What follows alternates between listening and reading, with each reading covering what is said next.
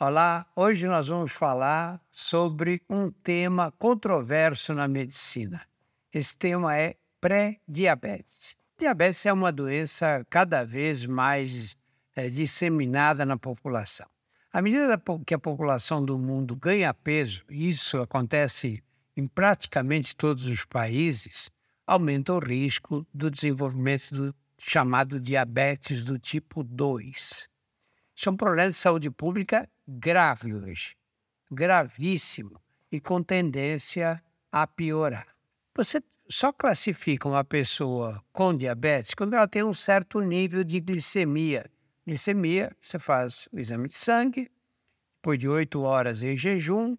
Quando ela atinge determinado nível, nós podemos dizer que esse nível é de diabetes. Aí o que fazem os especialistas?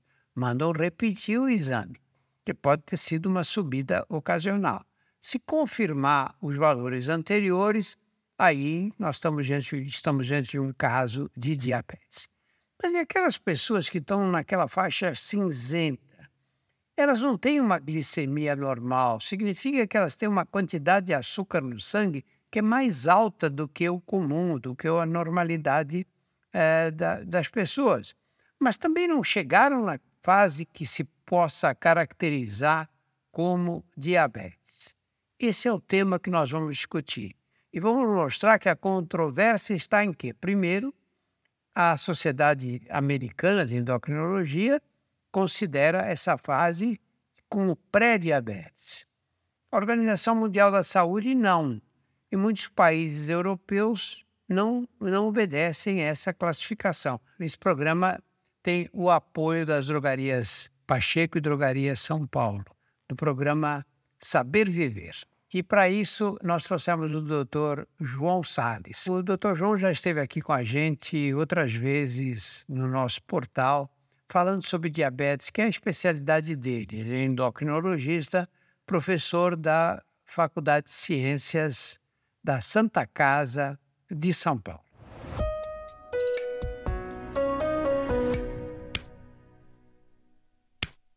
João, vamos começar dizendo, caracterizando assim cientificamente essa discussão da glicemia e o que caracterizaria essa fase de pré-diabetes. Mais uma vez, obrigado, Drauzio, pelo convite. É um prazer estar aqui. É controverso porque parece que o diabetes e o pré-diabetes é uma doença numérica, né? Quer dizer, uma pessoa normal tem a glicemia abaixo de 100, com as 8 horas de jejum. Uma pessoa com diabetes tem a glicemia acima de 126. Nessa fase entre 100 e 125, o que, que essa pessoa é? Não é normal, mas também não tem diabetes. Então a gente chama de pré-diabetes. Mas, na verdade, o fato de ter pré-diabetes é um sinal muito claro de que a gente tem que tomar providências para que essas pessoas não evoluam do pré-diabetes pro diabetes. E muitas vezes a gente cai em algumas armadilhas que a gente vai ouvindo por aí, que sempre a gente ouviu, talvez, das nossas avós, das nossas mães, vai ter diabetes quem comer muito doce. E as pessoas acabam falando assim: bom, eu posso estar tá em pré-diabetes, mas como eu não como doce, provavelmente eu vou voltar ao normal. E na verdade isso é uma lenda. O que favorece o aparecimento do diabetes e principalmente a evolução do pré-diabetes para diabetes é a obesidade, principalmente a obesidade abdominal. Então, se você engorda comendo doce ou qualquer coisa que mais calórica, como gordura, fritura, ultraprocessado, por exemplo, o risco de diabetes é muito grande. Ô, João, por que existe essa discussão entre praticamente as sociedades americanas de endocrinologia, que classificam essa fase como pré-diabetes, e as europeias ou a Organização Mundial da Saúde, que discordam do termo pré-diabetes? É, talvez, Drauzio, pelo fato de de não ser assim tão reconhecido do ponto de vista de controle glicêmico. A glicemia, porque ficaria muito caro se a gente fosse usar aquele padrão ouro para o diagnóstico do, do pré-diabetes, que seria a curva glicêmica. É muito caro fazer curva glicêmica em todo mundo. Não é um exame caro, mas quando você vai falar do mundo inteiro, é muito caro. Explica o que é a a curva glicêmica? A curva glicêmica é o paciente que chega com 8 horas de jejum no laboratório, ele colhe a glicemia de jejum, toma um suco com uma carga de glicose que tem mais ou menos 75 gramas de glicose, e depois de duas horas a gente avalia como é que ficou a glicemia dele. Esse seria o padrão ouro para o diagnóstico. E algumas sociedades discordam, porque elas acham que só o jejum não seria suficiente para fazer o diagnóstico de pré-diabetes, né? Porque existe o pré-diabetes, existe os pacientes que só fazem aumento da glicose depois da refeição e não fazem no jejum. Então fica uma confusão muito grande. O importante, talvez seja a gente dizer para quem está vendo o nosso DrauzioCast, é que as pessoas têm que tomar cuidado com a obesidade no, e, e parar com essa história do valor numérico da glicose. Nossa, minha glicose deu 101. Já é uma glicose alta. Não importa que seja 100 ou 101. Ah, mas não é diabetes porque diabetes é 126. É, mas se você não tomar providência, vai virar diabetes. Então, a controvérsia maior é, por, é pelo fato da parte numérica e, da, e de como fazer um diagnóstico correto. Show. Olha, nós temos aqui um estudo que foi uma revisão de 2018 da Cochrane Collaboration, que é uma instituição que faz uma revisão de todos os estudos e é muito respeitada por todos nós médicos, né? Eles mostram que 59% dos pacientes que caem nessa faixa de pré-diabetes é, voltam aos valores normais da glicemia com mudanças eh, no, na, nas condições, enfim, no estilo de vida que eles levam. Isso num período que foi até de 11 anos sem tratamento. Então, a pergunta que eu quero te fazer é a seguinte: olha, se eu pego como médico 100 pacientes que estão nessa fase de glicemia acima de 100, mas abaixo de 126, que é a faixa do diabetes. Se eu pego 100 e depois de até 11 anos, 60% praticamente sem nenhum tratamento normalizam a glicemia, justifica tratar esses essas pessoas que não são pacientes. Viu? Pois é, essa revisão é muito importante porque mostra, você disse no começo, né? tiveram alguma mudança do seu estilo de vida. E é verdade. Essas pessoas, por isso que eu digo assim, se a sua glicose está alta, não é um problema tão grande desde que você entenda que a sua glicose está alta por conta de maus hábitos. Então, se você associa bons hábitos à sua vida, melhora a sua atividade física, reduz a ingestão de comida calórica, né? Ultraprocessado principalmente, e eu não vou falar só doce, eu vou falar tudo que é muito calórico, gordura, fritura, as comidas industrializadas. Se você faz isso, a chance de você voltar para o normal é enorme sem o uso de medicamentos. Então, quando uma pessoa chega para mim e fala: Olha, estou com a glicose alta, o que, que eu faço? Eu falo: Olha, tem que fazer aquilo que a gente sempre devia ter feito a mudança do hábito de vida. Vamos só lembrar o que a gente chama de alimentos ultraprocessados, João? Vamos. Ultraprocessado é aquele alimento industrializado, né? Onde a indústria mistura uma série de ingredientes, né? Na maioria das vezes, altas quantidades de açúcar ou de sal, gordura saturada, gordura transsaturada, e ela fabrica esses alimentos e põe aí para a gente comprar, né? O que a gente tem que voltar a fazer, e o brasileiro perdeu esse hábito, infelizmente, principalmente nas grandes cidades, é, o, é fazer comida em casa. É comprar o arroz, é comprar o feijão, é comprar a carne, é comprar a verdura e preparar isso em casa.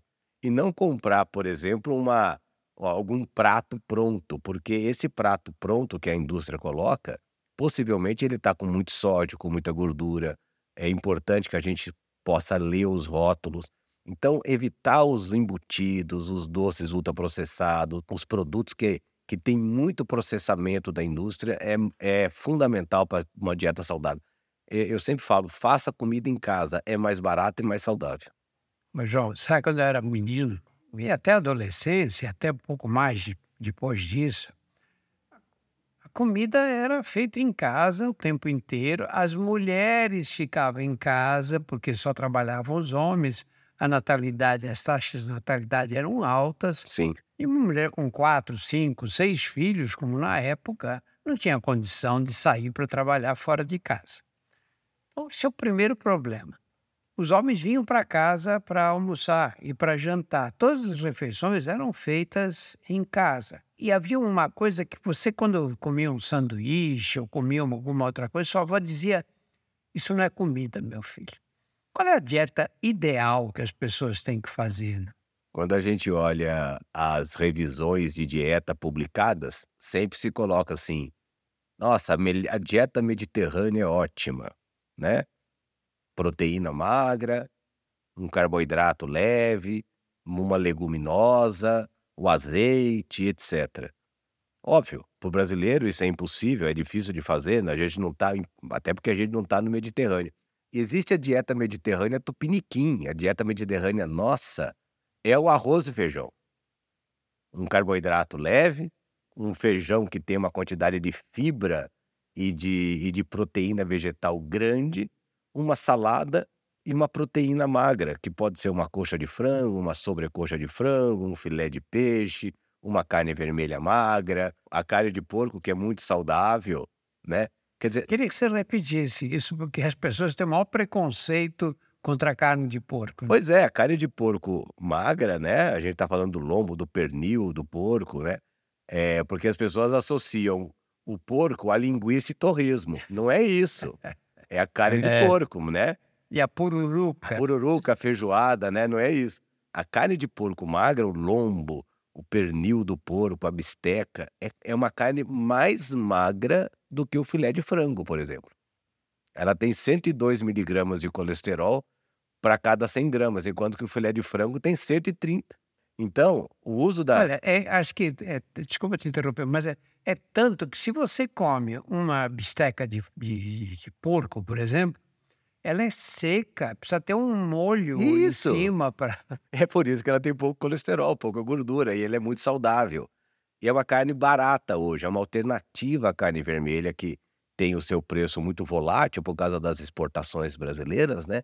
E a carne de porco, a gente tem um preço bem acessível. Então, o arroz, o feijão, uma salada e uma carne, uma proteína magra, ela é praticamente, ela tem a equivalência da dieta mediterrânea, que é tão falada no mundo, e o brasileiro parou de usar o arroz com feijão. Então, a gente precisa estimular muito voltar ao arroz com feijão, né? Deixar o feijão congelado já, né?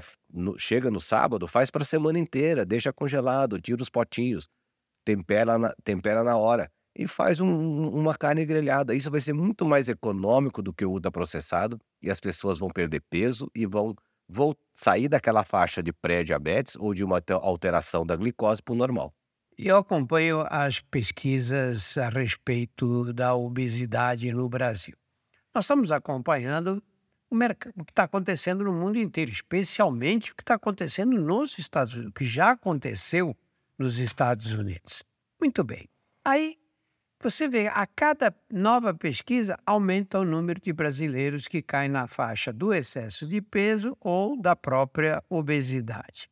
Então, assim, do ponto de vista prático, né? é só você olhar nas ruas, uh, homens hoje com 40 anos, a maioria já tem um acúmulo de gordura no abdômen. E as mulheres também, um pouco mais tarde, talvez, nas fases que vão chegando na menopausa, começam a ter acúmulo de gordura nas cadeiras. A obesidade é um fato que está aí, né?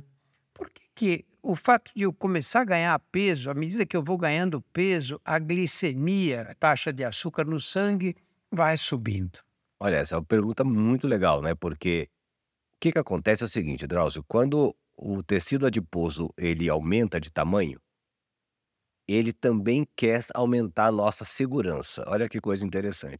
E ele começa a trazer para ele células de defesa, que são os macrófagos, né, que a gente conhece muito bem, mas são células que ficam ali esperando algum problema acontecer e, e para tentar cuidar da gente. Como tem muito tecido adiposo e muita célula de defesa, entre aspas, sem fazer nada, elas começam a ter um processo de inflamação. A obesidade leva a um processo inflamatório que não dói, crônico, não dói nada, não fica ninguém fica com vermelhidão, nada disso. É bem diferente de qualquer outra inflamação.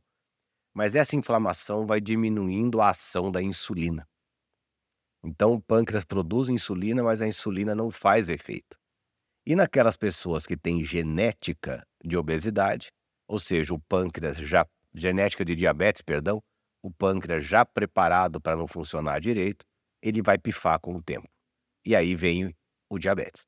Então, a obesidade, ela é o grande pontapé inicial, porque ela inflama o organismo e a insulina não faz efeito e o pâncreas não consegue aumentar a produção. Quando a pessoa emagrece, o pâncreas fala: Nossa, que bom, agora eu consigo produzir insulina para essa pessoa com esse peso. Tanto é verdade que muitas pessoas. Que existem trabalhos na literatura onde as pessoas perdem por volta de 15%, mesmo já tendo diabetes, perdem 15% do peso, e, e, e elas são consideradas com diabetes em remissão.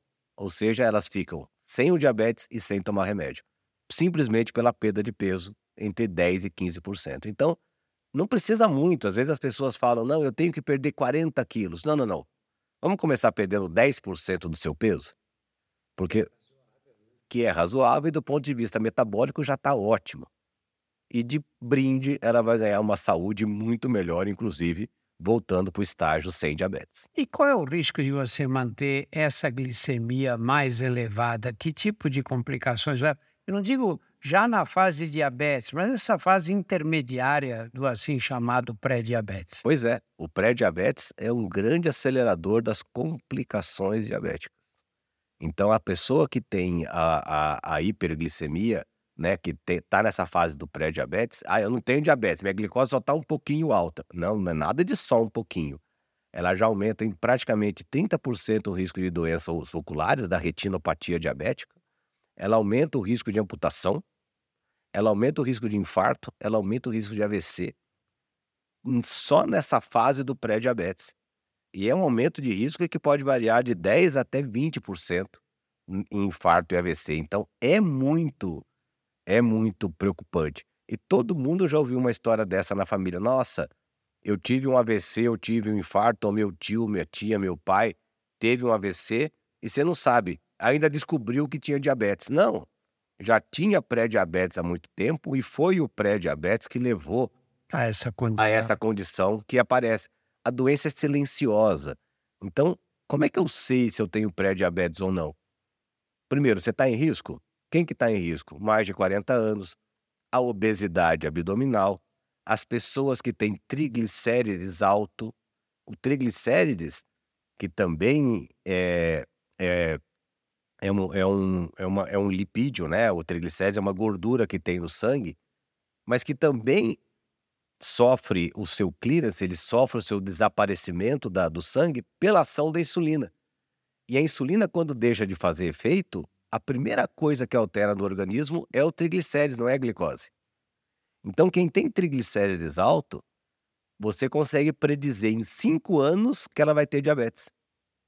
Então, obesidade abdominal, triglicérides alto, hipertensão arterial, a, história de diabetes na família. Se você nasceu com mais de 4 quilos, é um risco. Se a sua mãe teve você com mais de 4 quilos, ela também tem risco de ter diabetes. As mulheres que têm filhos com mais de 4 quilos têm risco de ter diabetes na menopausa. Então, essas pessoas precisam procurar a unidade de, de, de atenção primária e colher a glicose e descobrir e parar com essa história que eu fico revoltado da, desse ditado popular de que quem procura acha. Não, quem procura cuida. Acha para cuidar. E é isso que a gente quer, porque os malefícios do diabetes e do pré-diabetes são muito grandes, né? O João estava falando isso, estava pensando como, é, como vale essa, essa sua observação. Porque pessoa diz, pai, eu vou fazer exame, vai dar que eu estou com diabetes um pouco alto. Aí o médico vai me dizer, ah, não pode comer isso, não pode comer aquilo, você tem que fazer exercício. Tudo que eu não gosto de fazer. Então, para que, que eu vou fazer isso? Qual vai ser a vantagem que eu levo? Qual é a vantagem que você leva? A vantagem é ganhar muita saúde. É ganhar muita saúde, é evitar o infarto, é evitar o AVC, é evitar o, o risco de amputação né? Na pandemia, Drauzio, as pessoas não se cuidaram por motivos óbvios. Estava todo mundo com medo de sair de casa, ninguém queria ir para o hospital e para médico. Concordo plenamente. O resultado disso foi que no ano passado a gente teve um aumento de amputação. Por quê? No ano passado, 2022. 22. A gente teve aumento de amputação, por que aumentou a amputação em 2022?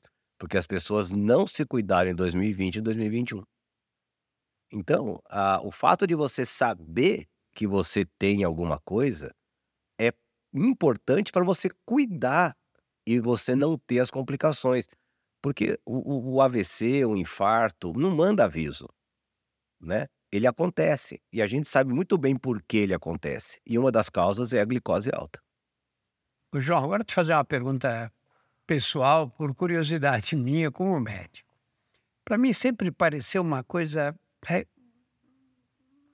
um procedimento, uma conduta pouco eficiente de você, ou eficaz, sei lá, você pegar uma pessoa que vem com nessa faixa do assim chamado pré-diabetes, 110, 120, não chega a 126.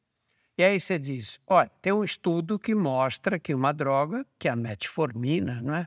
É uma droga que reduz, administrada nessa fase, ela reduz o número de pessoas que vão desenvolver diabetes. Muito bem. Então, isso acho que é bem claro, demonstrar. Não reduz, assim, não é uma, uma redução, não é um impacto é, muito, muito grande, mas reduz. E aí, se eu não tratar, então eu estou nessa faixa, vou tomar metformina. Se eu não tratar, o que vai acontecer quando eu desenvolver diabetes? Você diz, eu vou te dar metformina. Aí eu digo, ah, peraí, então eu vou esperar desenvolver diabetes para tomar metformina. Bom, tudo bem, é uma, uma suposição essa. Agora, hoje, nós temos drogas que têm um real impacto na redução do peso. Então, você pega uma pessoa que está aí, sei lá, 10 quilos acima do normal, e a glicemia dela está 105, 106.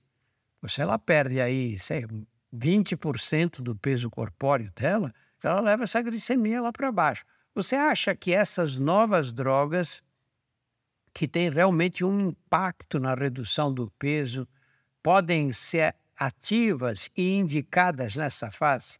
É, esse estudo da metformina que você disse tem mais de 20 anos já.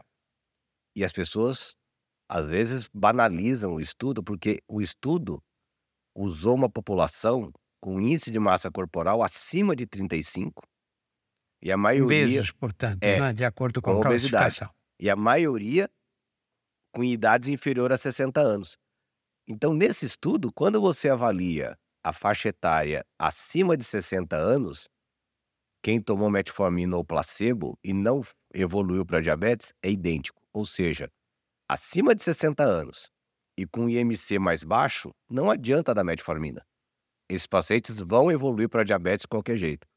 A metformina é indicada no tratamento do pré-diabetes em IMC acima de 35 e idade menor que 60 anos. E aonde que aparecem as alterações de glicose, na maioria das vezes, acima dos 60. Claro. Então tá cheio de gente tomando metformina acima dos 60 anos e possivelmente sem nenhuma eficácia. Então, repete isso, por favor, que é um dado importante. Então tem muita gente com mais de 60 anos tomando metformina, pessoas que têm mais de 60 anos e não têm o índice de massa corporal acima de 35, ou seja, não têm obesidade importante, tomando metformina que possivelmente isso não está gerando nenhum benefício para ela. Qual é o benefício do, do, do tratamento do pré-diabetes? Qual é a, o que a gente tem que fazer no, no pré-diabetes? Perder peso. E a perda de peso, muitas vezes, é difícil de acontecer. Por quê? Porque a obesidade é uma doença, não é safadeza, não é desvio de caráter. É doença. A pessoa tem um metabolismo baixo e ela acaba comendo um pouco mais. Todo mundo tem um erro alimentar e nem todo mundo engorda. Então, a obesidade é doença. Tratar a obesidade é, é a melhor opção para o pré-diabetes. Então, você me diz, e essas medicações hoje que são potentes para tratar a obesidade? Elas reduzem, já tem trabalho mostrando, que ela reduz por volta de 66% o aparecimento de, de diabetes. Ou seja, as pessoas que tomam essas medicações, elas deixam de ter diabetes em 66% das vezes. A gente sempre insiste com quem tem tendência a diabetes, e mesmo para pessoas que têm glicemias normais, mas tem muitos casos de diabetes na família, pai, mãe, avós, etc., que elas é, mudem o estilo de vida, que tenham uma dieta é, menos calórica e que façam atividade física. Mas a gente sabe que é muito difícil mudar o estilo de vida, né? O sonho de todo mundo é tomar uma pílula que desse saúde para sempre, né? Você perdesse, perdesse a fome, emagrecesse. Por que, que essa dificuldade tão grande em convencer as pessoas que estão acima do peso de que elas devem perder peso? Porque, na verdade, perder peso não é para quem quer, não é verdade? Exato. É para quem pode. Porque, infelizmente, mesmo que é, existem pessoas que vão fazer exercício, elas vão melhorar muito da saúde, mas o resultado para peso às vezes não acontece. Essas pessoas se decepcionam muito com isso. É porque a melhor maneira, a maneira que o organismo escolheu de gastar caloria é a nossa taxa de metabolismo de repouso. E essa taxa de metabolismo de repouso é que ela é envolvida geneticamente, ela é envolvida pelo ambiente que a gente vive, e é essa que a gente não tem muito controle. Por isso que tem pessoas que se esforçam tanto, melhoram a saúde, sempre a atividade física e a reeducação alimentar vai melhorar a saúde, mas algumas pessoas não vão perder peso. Então é importante que a gente ajude essas pessoas a perder peso, né? Que a gente possa controlar melhor o que ela usa, o que ela vai comer, ensinar algumas dicas de, de, de, de alimentação e de atividade física e usar medicamento. O medicamento precisa ser usado nessa fase. Agora, nós temos uma quantidade de pessoas na faixa de obesidade enorme no Brasil, não é? Nós chegamos agora numa fase de epidemia de obesidade, não é? Acho Exato. que essa é uma das principais é. epidemias que o país enfrenta, não é? Você acha que nós temos recursos médicos para ajudar essas pessoas a perderem peso? É, o tamanho da obesidade no Brasil é praticamente a Argentina e o Paraguai juntos. Toda a população da Argentina e do Paraguai juntas é o número de pacientes brasileiros com obesidade. Então é muita coisa e a gente não tem recurso, Drauzio. Infelizmente, o, o, os recursos do Sistema Único de Saúde para o tratamento da obesidade vai gerar gera um impacto orçamentário grande, que num primeiro momento pode ser um impacto orçamentário grande, mas se a gente olhar para frente, esse impacto orçamentário se paga porque a redução de peso leva à redução das 195 doenças que são associadas à obesidade. 195? 195 doenças estão relacionadas à obesidade. São N doenças, né? Houve uma polêmica agora na Inglaterra, porque a Inglaterra fez um outdoor, o, o, o, o, o NHS, ele fez um outdoor que era um maço de cigarro escrito obesidade a marca do cigarro era obesidade. E do lado do outdoor estava assim: sabia que a obesidade é tão grave quanto fumar para gerar câncer? E é. Obesidade e cigarro se equivalem no aparecimento de câncer. Então você vê que o tratamento da obesidade ele se paga lá na frente. Por quê? Porque a gente está vendo um crescimento de neoplasia, principalmente de órgãos sólidos, né? Principalmente, vamos lá, fígado, é, estômago, cólon, próstata, endométrio na mulher, ovário, mama, muito grande pela presença da obesidade. Sem contar o risco de carcinoma de fígado, que está ligado à gordura no fígado, que é um outro problema da obesidade. O recurso é finito? É finito. Mas a saúde das pessoas também é. Então, talvez a gente tenha que fazer um esforço e começar a olhar a obesidade com uma com uma atenção maior e uh, direcionar recursos para isso. Ô, João, fazer um depoimento pessoal aqui. Eu sempre fui magro. Eu, quando entrei na faculdade de medicina, tinha a altura que eu tenho hoje, pesava 58 quilos. E depois fui ganhando um pouquinho de peso e tal, mas sempre fui magro. Agora, é lógico que com a idade fica, você tem tendência a ganhar mais peso. Mas eu adotei a estratégia seguinte: eu administro a cada um ou dois quilos. Quando eu engordo um quilo, dois no máximo, eu começo a restringir um pouco a alimentação, consumo de calorias, começo, faço mais exercícios, etc. Mais fácil você perder um a dois quilos do que perder 20, claro. Mas olha, não é fácil. Mesmo para uma pessoa como eu que não tem tendência a engordar. Essa questão da obesidade está muito além da força da vontade de vontade das pessoas. Não, Exatamente. E a, e a gente tem, infelizmente, muitos colegas médicos que ainda, que ainda acham que obesidade é desvio de caráter e não dão a importância devida para isso. O que eu acho engraçado é que muitos falam: oh, o senhor tem que perder peso. Como, doutor? Ah, não sei, fecha, fecha sua boca que você emagrece. É muito simplista. A obesidade é uma doença complexa. Ela envolve o metabolismo basal, mas por azar, Drauzio, o ser humano, e é só o ser humano que faz isso, ele tem duas fomes. Ele tem a fome homeostática, que é a fome do que eu tô com fome. Ah, você tá com fome? Tem aí um arrozinho, um feijão, quer? Quero. E a fome hedônica, que é a fome do prazer. É. Né? Vou comer uma feijoada. É, oh, tá com fome? Tô. Ó, tem um arrozinho com feijão. Não, não, eu quero uma coisa diferente. Eu quero uma coisa que me dê prazer. É, uma picanha com fritas, né? Exato. E o que dá prazer é gordura, sal e açúcar. Não tem outra solução. É isso que dá prazer. O hedonismo alimentar, a fome hedônica, é o grande processo, porque a gente está vivendo num mundo que precisa de geração de prazer 24 horas. E aonde que as pessoas vão achar uma geração de prazer 24 horas barata, acessível, legal? Comida. É. Então você vê esse boom de coisas de comida, né? É, propaganda de comida toda hora, né? Aplicativos para você pedir comida, a quantidade de programas de culinária que tem nas TVs é assustadora. Outro dia eu contei, tinha mais de 20 canais. Ao mesmo tempo ao mesmo tempo falando de receita, sabe?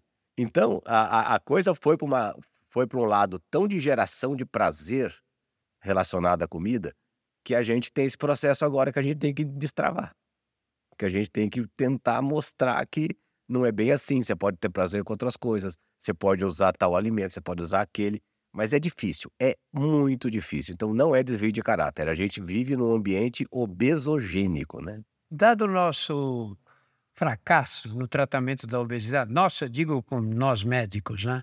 Nosso fracasso do tratamento da obesidade até hoje, você acha que essas novas drogas que reduzem a vontade de comer vão nos ajudar e que devem ser incorporadas ao assim chamado arsenal terapêutico da medicina? Sem dúvida, sem dúvida. A gente tem que apoiar isso, tem que absorver essas medicações porque são medicamentos muito efetivos, muito seguros, diferentemente do que nós tínhamos no passado, né? E a gente vem dessa história também, né? Por que, que a obesidade era ruim tratar? Porque as, os medicamentos eram muito ruins mesmo.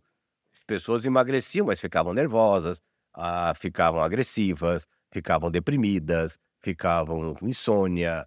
Era um horror. Hoje, o arsenal terapêutico é muito seguro a ponto de dizer que são medicamentos que podem reduzir infarto e AVC com o tempo. Então, a, incorporação dessas medicações tem que ser pensada.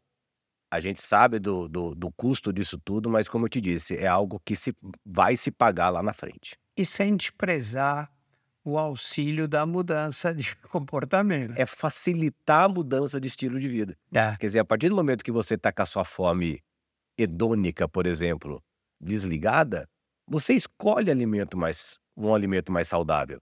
Se você está com aquela ansiedade de comer, você não vai conseguir escolher alimento mais saudável. Cenoura, alface, tomate, isso não, não, não reduz prazer, não aumenta prazer de ninguém. É. Tá? Mas a, a comida gordurosa, sim. E na hora você escolhe aquela, aquela mais gordurosa e fala com você mesmo. Come hoje que amanhã você resolve o seu problema. E a gente não resolve. É que eu sempre disse para meus pacientes, eu falo, olha, tudo bem, você saiu um sábado com os amigos, comer uma feijoada, tomar uma caipirinha, tudo bem. Agora, não precisa comer três pratos de feijoada, você vai passar mal depois. Depois vai vir aquele arrependimento, ai, comi demais. Não devia ter feito aquilo. Não devia ter feito. Agora, você come dois E também não vai querer comer pizza à noite, né? não há necessidade. Né? São escolhas, né? a gente pode continuar tendo a nossa vida normal, mas escolhendo os momentos certos. Mas para isso a gente tem que desligar as nossas fomes e tentar estimular o nosso metabolismo. Nosso metabolismo a gente faz com exercício e as nossas fomes a gente pode ajudar com os medicamentos. João, muito obrigado pela presença e vamos lembrar que cerca de 60% das pessoas que estão nessa faixa de glicemia mais alta antes do diabetes conseguem reverter esse quadro em 60% dos casos através de mudanças do estilo de vida. O Dr. João falou da importância da medicação, de como isso vai nos ajudar, mas não impede que a gente tenha um pouco mais de cuidado com a própria saúde. No nosso portal você tem mais de 100 Drauziocasts abordando vários temas sobre saúde. Veja também os nossos podcasts Porque Dói, Saúde Sem Tabu e outras histórias que estão disponíveis nos agregadores e no YouTube. Muito obrigado pela atenção e especialmente muito obrigado você, João, esperando que volte mais uma vez aqui para a gente falar sobre diabetes. É um prazer.